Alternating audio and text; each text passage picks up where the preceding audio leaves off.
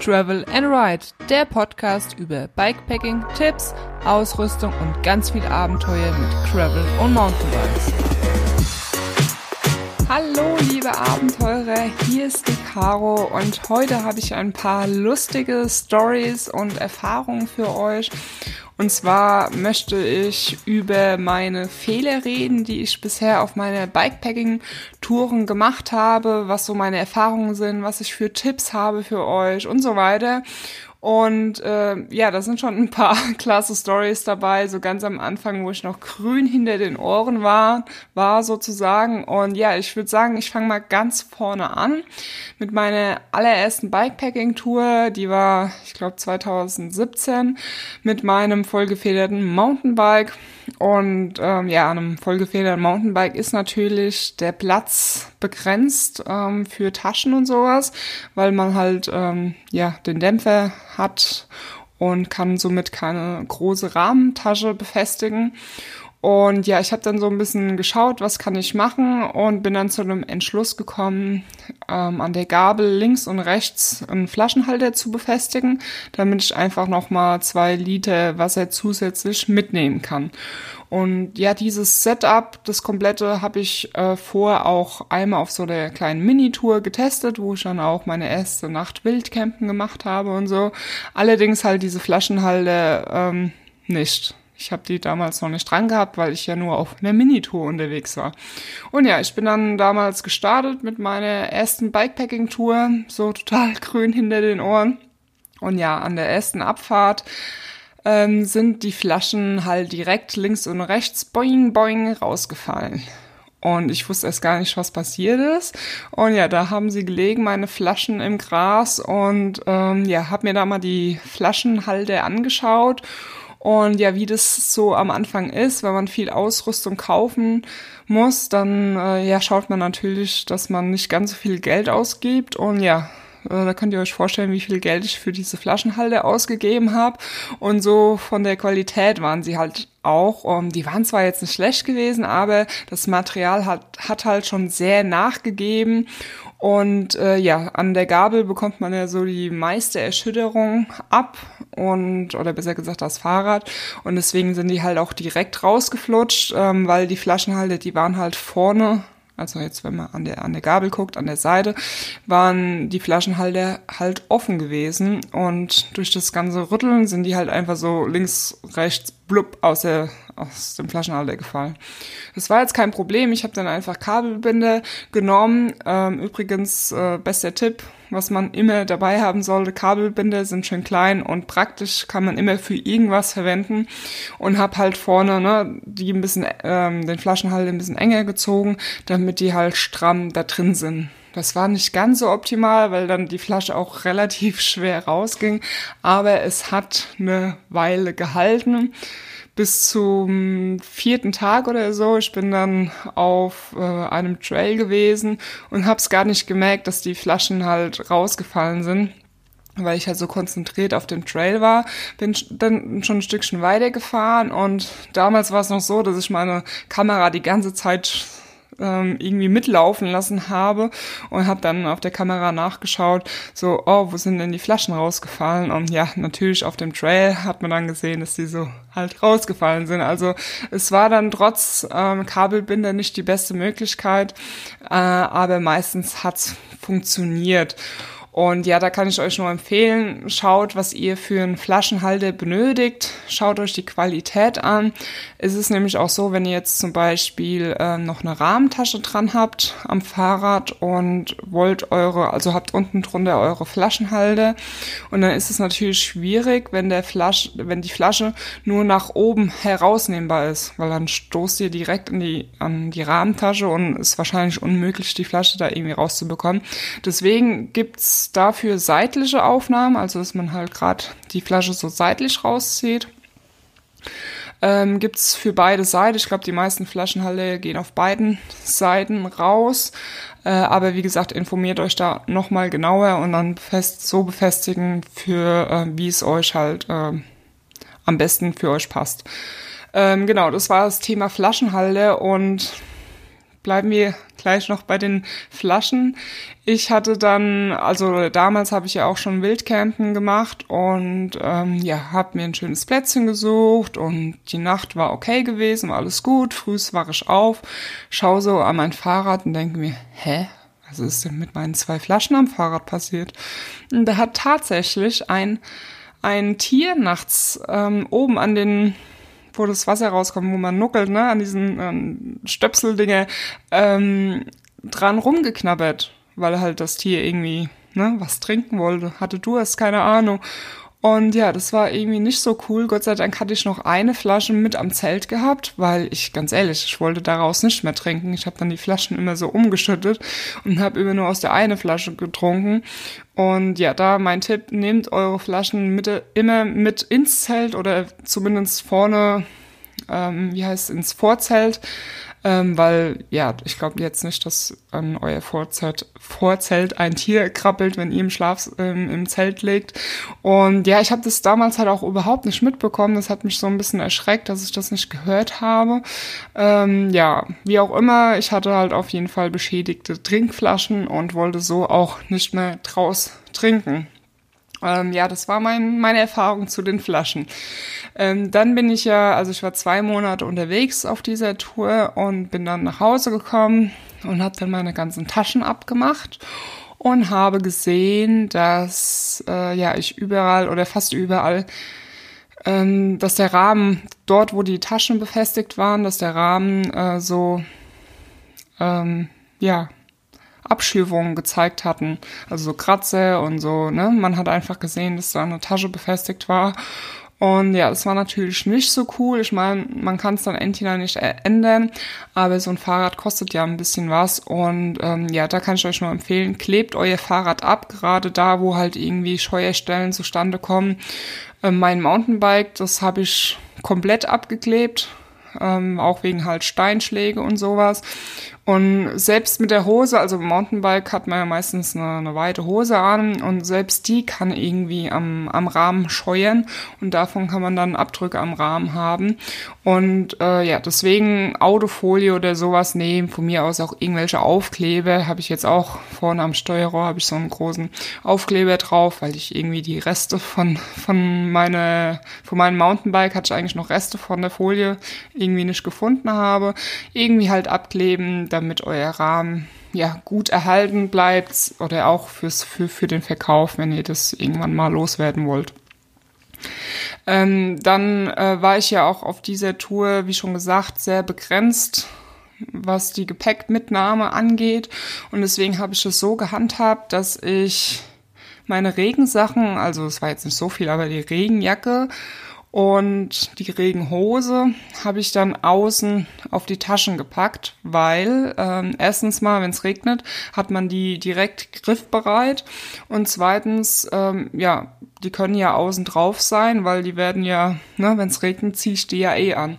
Und das fand ich eigentlich eine gute Möglichkeit, wenn man ein bisschen Gepäck einsparen muss oder halt den Stauraum in den Taschen, dass man halt so Regenjacke, Regenhose außen drauf packt. Oder auch, ähm, es ist ja so, dass die Oberrohrtaschen oder Rahmentaschen meistens nicht wasserdicht sind. Also ich weiß zumindest keine, die wasserdicht ist. Ich glaube, oder die, die VD, die ich mal hatte, die könnte eventuell wasserdicht sein. Wie auch immer, also ich hatte damals ähm, hatte ich ja gar keine Rahmentasche. Nur so, so eine ganz kleine Rahmentasche, doch, doch. Ähm, aber ähm, ja, das war bei mir kein Problem, weil da war eh nur Werkzeug drin und ein paar Ersatzakkus und Ladekabel. Das würde ich halt dann einfach nochmal in so einen Zip Beutel packen, damit es ähm, passt. Und äh, wenn ihr jetzt eine größere Rahmentasche habt, da könnt ihr dann auch irgendwie die Regenjacke oder sowas reintun, äh, die ja dann eh rauskommt, wenn es regnet. Und ähm, ja, so Snacks oder Werkzeug, das kann ja nass werden, das ist ja eigentlich kein Problem. Und ich dachte eigentlich, meine Restrap-Taschen sind alle wasserdicht. Ähm, das hatte ich auch so im Video erwähnt und jemand hat dann kommentiert, nein, die Rahmentasche, Oberrohrtasche eben nicht.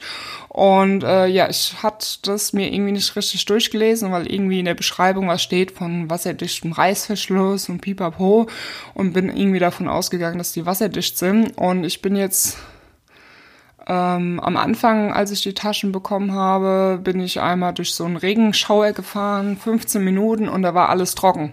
Deswegen dachte ich, die sind wasserdicht. Und ich habe aber jetzt nochmal den Test gemacht ähm, und bin, gestern war das, glaube ich, ja, zwei Stunden mit den Taschen durch den Regen gefahren. Das Video dazu kommt auch irgendwann das dauert noch ein bisschen, bis das online kommt. Ähm, und nach zwei Stunden, es hat echt viel geregnet. Vielleicht habt ihr meine Story äh, auf Instagram gesehen und es war auf jeden Fall alles in trocken. Also die Taschen sind wasserabweisend, aber eben nicht wasserdicht. Ich würde halt dann so Akkus oder sowas, was ihr auch da drin habt, was nicht nass werden darf, einfach nochmal einen Zipbeutel machen und dann äh, passt das eigentlich auch. Und genau. Dann ein weiterer Tipp für die Lenkertasche. Also Lenkertasche ist ja meistens so aufgebaut, dass ja man das Ganze schon schön zusammenpresst und dann der Packsack auf beiden Seiten aufgeht. Und deswegen würde ich dort immer Sachen reinpacken, die man erst am Abend braucht. Also sprich Schla Schlafsack, Isomatte, Schlafanzug, also Sachen zum Schlafen, ähm, Zelt. Weil es ist dann ein bisschen blöd, wenn ihr jetzt zum Beispiel da die Regenjacke drin habt äh, dauert es erstens länger, bis ihr da den Zugriff habt, weil bei mir zum Beispiel, ich habe vorne da noch die Zellstangen dran gespannt. Und es ist halt alles so, ne, auf auf dieses Packmaß, sag ich mal, mit Schlafsack, mit allem so abgespannt. Und wenn ich dann was raushol, dann muss ich das wieder neu abspannen und dann wieder da, da vom Packsack links und rechts äh, zudrehen und das ist ein bisschen nervig. Und deswegen würde ich da immer Sachen reinmachen, die ihr wirklich erst am Abend braucht, weil ich finde, Sachen aus der Rahmentasche oder selbst hinten aus dem Packsack zu entnehmen, ist definitiv einfacher, geht schneller und ist praktischer. Ähm, und dann habt ihr halt vorne auch Sachen dann drin, die nicht zu, zu schwer sind. Weil man möchte ja schon noch ein bisschen lenken und wenn da irgendwie fünf, sechs Kilo dran sind, äh, was ich damals hatte an meinem Mountainbike, das ist schon nicht so angenehm. Also da auf jeden Fall an der Fronttasche immer Sachen rein tun, die ihr erst äh, am Abend braucht. Ähm, dann habe ich ja eben schon gesagt, mit den Sachen außen drauf packen. Da kann ich euch auch einen Tipp geben. Also ich habe das immer mit Spanngurten gemacht. Und jetzt an meiner Restrap-Tasche äh, habe ich ja außen so ein, ja, wie so ein paar Schnüre. Und deswegen muss ich da eigentlich nichts mehr mit Straps befestigen, sondern kann einfach diese Schnüre benutzen. Und an der Satteltasche hinten passt es super bei mir mit den Flipflops. Die kann ich da so, so reinstecken und festspannen und da sind die eigentlich bombenfest. Aber wie auch immer, ich war letztens in der Rhön gewesen und ich habe es tatsächlich geschafft, oder die Flipflops haben es geschafft, sich daraus zu lösen und runterzufallen. Und ich sag mal, wenn man ja was von der Satteltasche oder was, wenn einem was hinten runterfällt, das bekommt man nicht wirklich mit.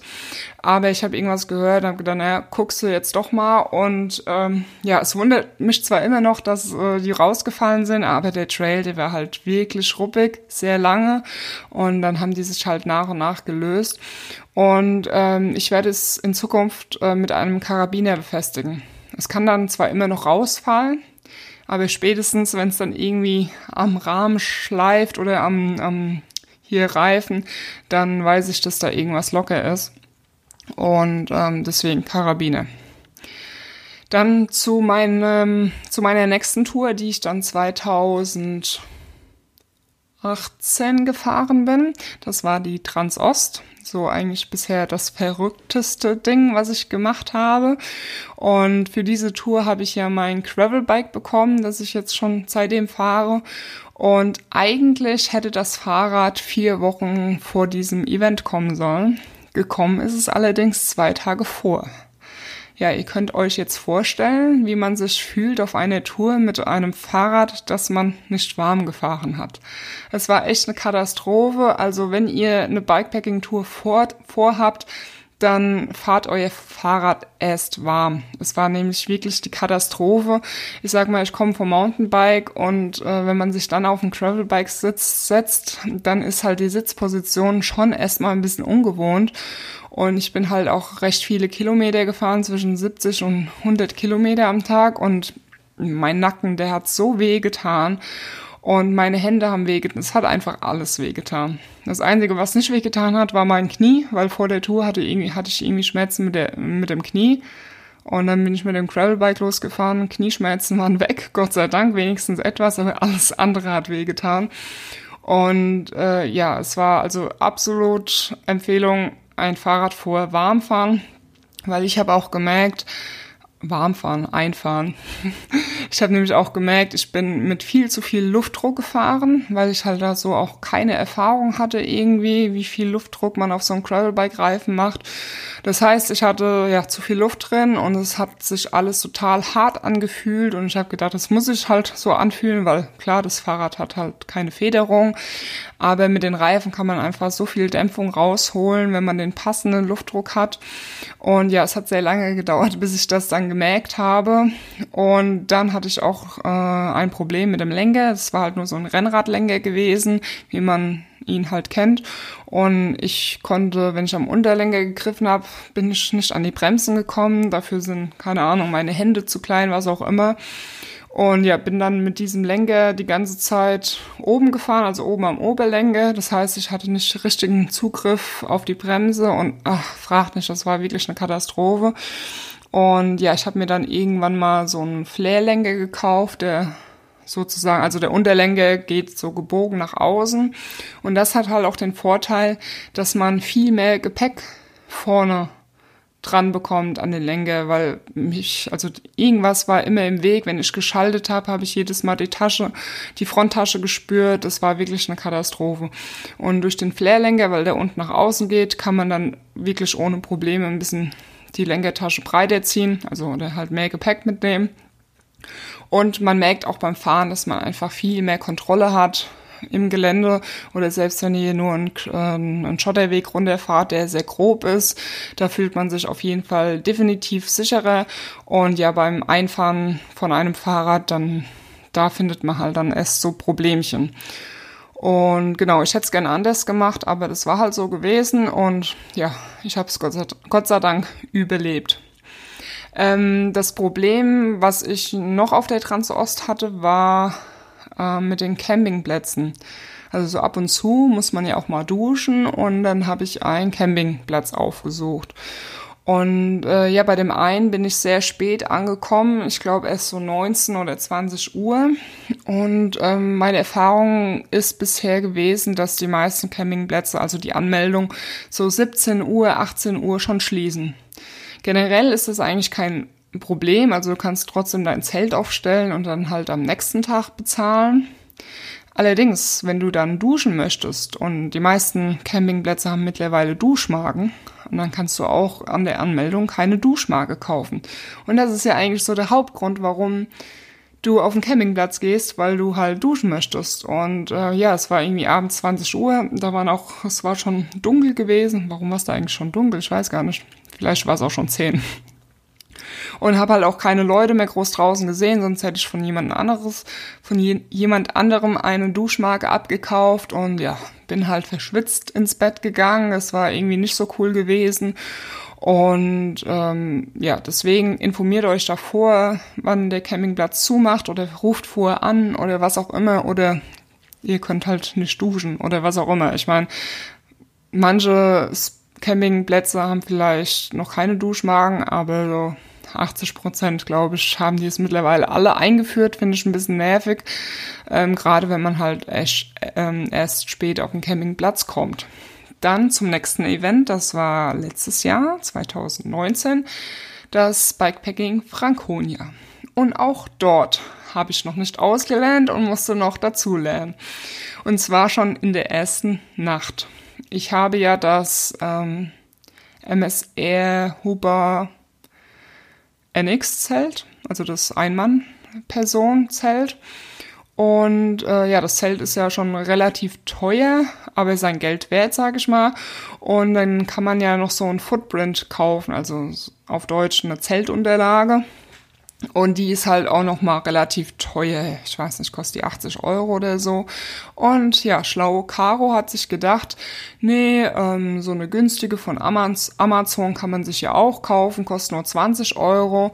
Und ich fand es eigentlich ganz cool, weil diese Zeltunterlage, also normalerweise so ein Footprint ist wirklich nur so groß wie der Zeltboden. Das heißt, das Vorzelt hat halt dann keine Unterlage. Und ich fand es eigentlich ganz praktisch, dass meine Zeltunterlage ein bisschen zu groß war, also größer als das Zelt. So konnte ich halt meine Sachen da im Vorzelt noch schön sauber verstauen und musste die nicht irgendwie in die Wiese legen. Das Problem ist allerdings, wenn es anfängt zu regnen, dass äh, ja dann auf diese Zeltunterlage das ganze Wasser läuft und das läuft dann auch unter das Zelt und dann sitzt du im Nassen. Und das ist mir dann passiert ähm, beim Franconia-Event.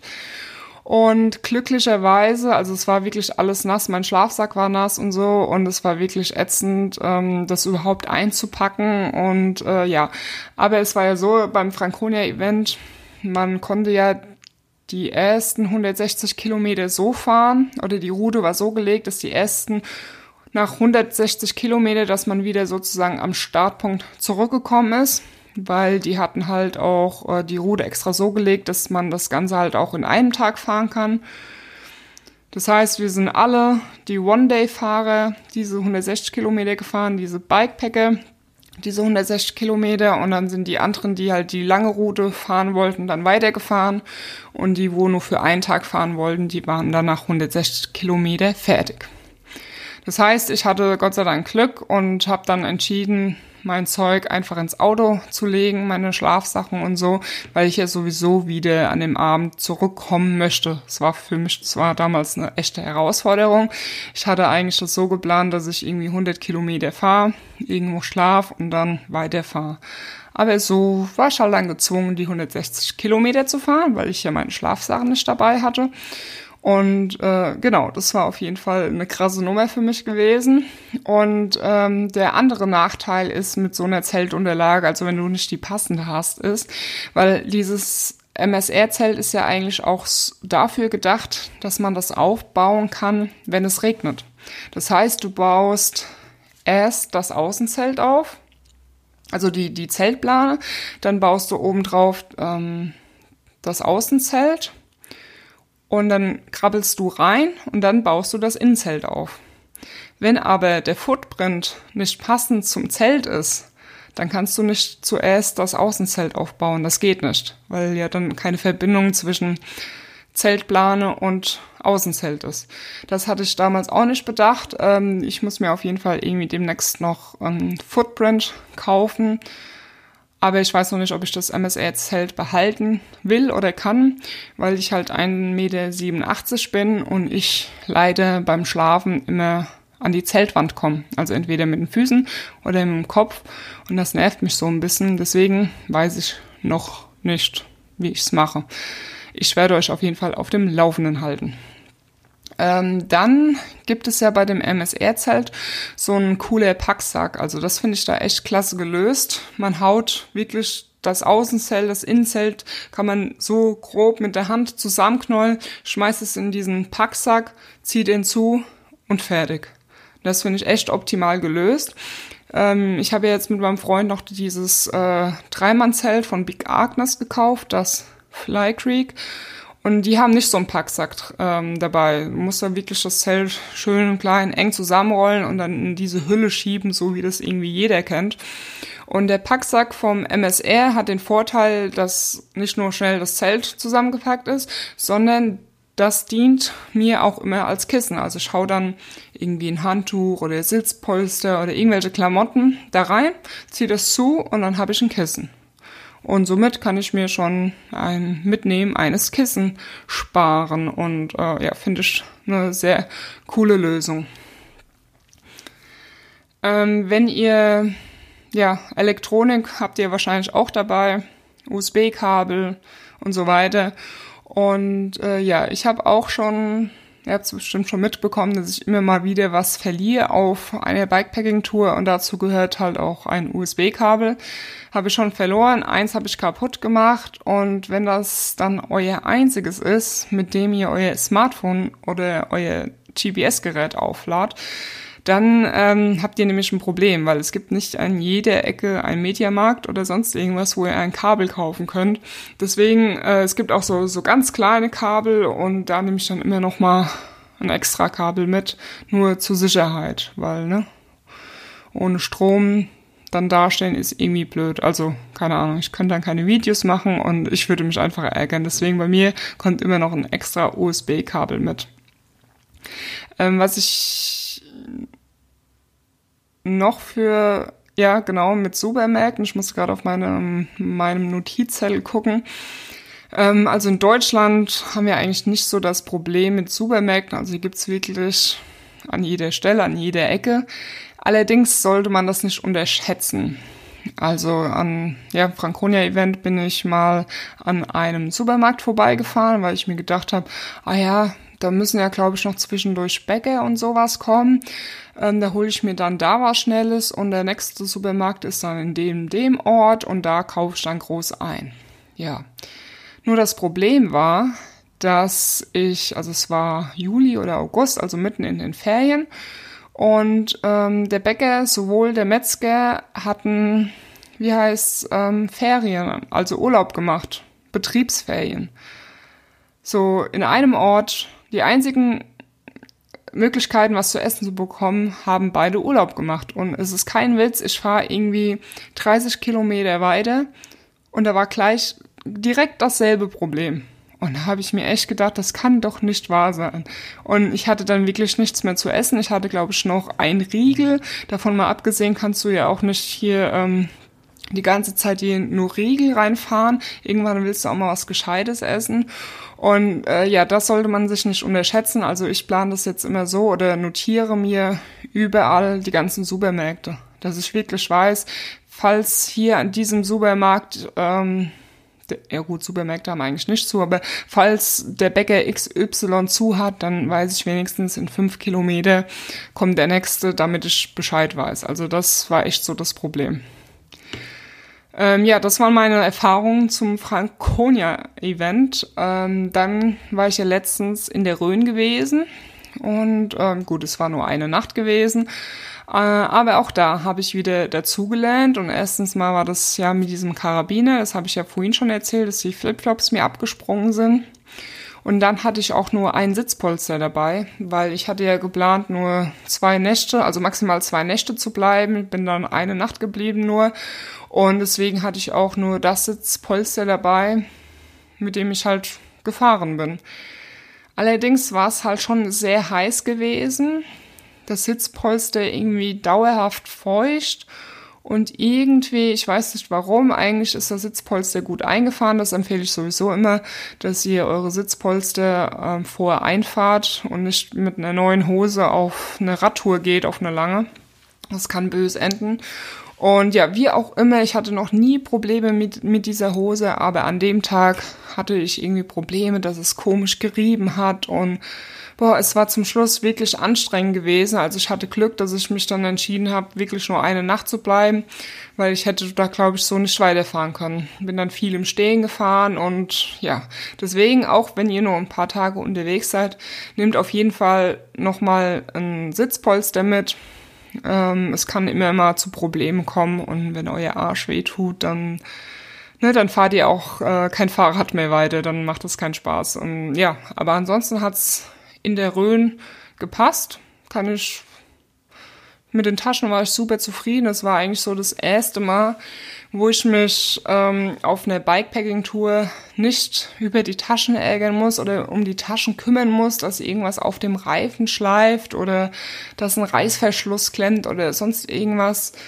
Hab das früh, festgezogen, dran geschnallt, gefahren und fertig. Es hat wirklich super funktioniert. Äh, allerdings habe ich jetzt noch ähm, ein paar allgemeine Tipps, die mir immer wieder mal passieren, die ich auch nicht befolge. Und zwar ist das genug zu essen. Und doch, ich muss sagen, diesmal auf der Rhön, in der Rhön habe ich es wirklich befolgt. Ähm, sobald man einen leichten Hunger verspürt oder schon eigentlich eher, dann haut euch ein Riegel rein oder irgendwas oder Gummibärchen oder was auch immer. Ähm, ich war auch kurz davor, wieder den gleichen Fehler zu machen, dass ich zu lange warte, bis ich ähm, mir wieder Energie reinfahre, also was esse. Ähm, weil ich habe gedacht, naja, fährst du noch ein bisschen und dann, wenn du einen schönen schönen Punkt siehst, dann setze dich hin und isst was. Aber das ist der Fehler, den ich immer wieder begehe, begehe weil dann finde ich keinen schönen Punkt, dann dauert es noch 20 Kilometer und dann fahre ich die ganze Zeit 20 Kilometer und habe eigentlich Hunger. Und deswegen habe ich mir jetzt angewöhnt, dass ich dann einfach einen Riegel parat habe, irgendwie in der Rahmentasche, Oberrohrtasche, wo auch immer, wo ich halt während der Fahrt drankomme und während der Fahrt den Riegel esse. Und wenn dann irgendwo ein schöner Punkt kommt, mich nochmal hinsetze und was Gescheites esse. Damit ich da wirklich nicht leer laufe und dann kommt der nächste Bag und dann steht man nämlich da und man hat keine Energie übrig. Also wenn ihr irgendwie auf dem Fahrrad merkt, entweder sofort stehen bleiben und was essen oder während der Fahrt was essen. Bei mir ist halt immer so, ich will dann irgendwie einen schönen schönen Aussichtspunkt haben und es ein bisschen genießen, wenn ich da jetzt kurz Pause mache. Und dann bin ich halt viel zu oft weitergefahren, obwohl ich eigentlich Hunger hatte. Deswegen esse ich jetzt während der Fahrt. Ähm, dann Magnesium. Ich habe oft das Problem, dass ich nachts aufwache und habe dann Krämpfe, wenn ich kein Magnesium genommen habe. Und ich muss mir das echt angewöhnen, dass ich jeden Abend, bevor ich schlafen gehe, mir eine Magnesiumtablette reinfahre. Also ich habe ja eigentlich immer so Getränkepulver dabei. Ich meine, klar, wenn man dann schon ein paar Tage unterwegs ist, lässt sich so Pulver jetzt auch nicht gut mitnehmen. Aber so Magnesiumtabletten immer, deswegen ähm, ja, muss ich mir das angewöhnen, abends vom Schlafen gehen Magnesium zu nehmen, weil ich dann nachts wirklich mit höllischen Krämpfen aufwache und das ist echt, echt unangenehm, vor allen Dingen, wenn man auf einer Isomatte liegt zu Hause im Bett ist ja ein, ein Krampf schon unangenehm, aber so im Zelt Isomatte, nee, es ist echt nervig. Ähm, ja, ich glaube, ich habe jetzt ähm, alle Tipps und Erfahrungen und Stories euch erzählt. Vielleicht wird es irgendwann mal wieder so eine Folge geben, weil ich wieder irgendeine neue Erkenntnis äh, gezogen habe und wieder schlauer geworden bin. Man lernt ja nie aus. Endhinein müsst ihr auch selber eure Erfahrungen machen. Aber ich kann schon mal so von mei meinen Fehlern euch äh, ja, weiterhelfen. Dann kommen wir zu dem Produkt der Woche. Und zwar ist das ein Reparaturkit von Stans. Also Dart heißt das. Das ist von Stans und ähm, das hat den Hintergrund, also ich fahre ja Tubeless und bei Tubeless kann es ja trotzdem mal passieren, dass man ein oder sich den Mandel aufreißt, ein großes Loch drin hat, dass die Milch äh, nicht mehr schließen kann. Und dafür gibt es halt so Reparaturkits. Und ähm, das Dart funktioniert so, also es sieht irgendwie so wie ein Dart-Pfeil aus, deswegen wahrscheinlich auch der Name. Ähm, das, ja, man hat halt so ein, so, so ein Teil, wo vorne so ein, also so ein Stab, sage ich jetzt mal, und vorne steckt so ein fluffiges Material drauf. Sieht aus wie so ein bisschen die, äh, das Dartende von so einem Dartpfeil. Hinten sind noch diese, diese, diese Flagge-Dinge drauf. Ich weiß nicht, wie die heißen. Genau. Und das sticht man halt dann in das Loch und dieses Material verbindet sich dann irgendwie, gibt irgendwie so eine chemische Dingsbums-Verbindung mit der Stance-Milch und dann wird das Ganze wieder dicht und die Milch kann das alles schön abschließen. Ja, und das Ganze wollte ich testen, wie das, oder habe ich getestet, wie das Ganze funktioniert. Das dauert auch noch ein bisschen, bis das Video online kommt. Ähm, das ist jetzt so ein kleiner Teaser. Ich werde jetzt nicht genau sagen, was passiert ist. Auf jeden Fall habe ich dieses ähm, Reparatur-Tool ausprobiert. Und zwar bin ich mit einem Gravelbike-Laufrad mit Reifen, also WTB Venture Reifen war drauf, habe ich an mein Mountainbike gemacht. Weil mit dem Mountainbike kann man ja so ein bisschen ins gröbere Gelände, weil das Ziel war halt, den Reifen kaputt zu fahren. Und äh, ja, am Mountainbike fahre ich ja eigentlich 29 Zoll. Das Laufrad war aber 27,5. Das heißt, vorne hatte ich 29 Zoll Reifen drauf und hinten 27,5. Ja, jetzt bin ich damit den Berg hochgefahren äh, zu unseren Home Trails und ja, das hat sich verdammt komisch angefühlt, hat auch sehr komisch ausgesehen. Wir werden auf jeden Fall noch Bilder folgen auf Instagram und wie gesagt ähm, auch das Video dazu. Und ja, wie gesagt, das Ziel war, den Reifen kaputt zu fahren, um ein Loch reinzubekommen. Ähm, ich werde euch aber jetzt nicht verraten, wie ich es geschafft habe, das Loch reinzumachen. Das werdet ihr dann im Video sehen. Ähm, auf jeden Fall, ähm, ja, ist das daher mein Produkt der Woche, das Star-Tool von Stance, weil es super gut funktioniert hat. Ähm, es ist wirklich, ich meine, ich weiß nicht, ob ihr diese anderen Tools kennt, wo man irgendwie so ein spitzes Teil hat und dann die Salami da drauf sticht und dann in den Reifen das bohrt und ähm, ja, da habe ich mich oder hatte ich immer schon Angst, dass ich mich irgendwie verletze. Und bei dem Dart-Tool ist es halt cool, das ist halt so eine Plastikspitze, das heißt, du, du ähm, verletzt, du zerstörst auch die Felge nicht, weil wenn man in platten Reifen was sticht, ne, kommt man halt direkt auf die Felge drauf. Und ähm, ja, das ist einfach nur so ein Plastikteil, das heißt, machst die, die, die Felge nicht kaputt. Und äh, auf der anderen Seite ist auch noch so, ähm, so ein Werkzeug, dass man den Ventilkern abschrauben kann. Angenommen, du hast jetzt irgendwie so viel Milch verloren, dass du Milch nachfüllen musst, dann kannst du mit dem Tool den Ventilkern abschrauben, Milch nachfüllen, wieder draufschrauben und bist wieder am Start. Finde ich eine coole Sache und werde ich euch unten in die Videobeschreibung packen. Das ist jetzt übrigens Werbung, weil mir das Teil zur Verfügung gestellt worden ist. Ähm, ja, Link in der, nee, nicht Videobeschreibung, sondern in den Show Notes. Und ähm, ja, ich denke mal, ich packe auch noch ein paar Sachen unten rein, wie Flaschenhalde mit seitlicher Aufnahme und sowas. Genau.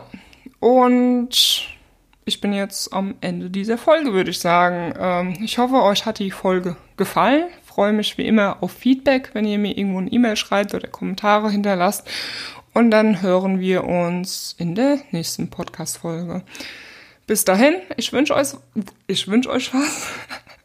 Habt eine gute Woche und äh, ja, bis zur nächsten Folge. Schwingt euch Sch Mensch, zu lang gesprochen, ich kann nicht mehr reden. Aber ihr wisst ja, was kommt, ne? Schwingt euch aufs Bike und travel and ride. Bye bye.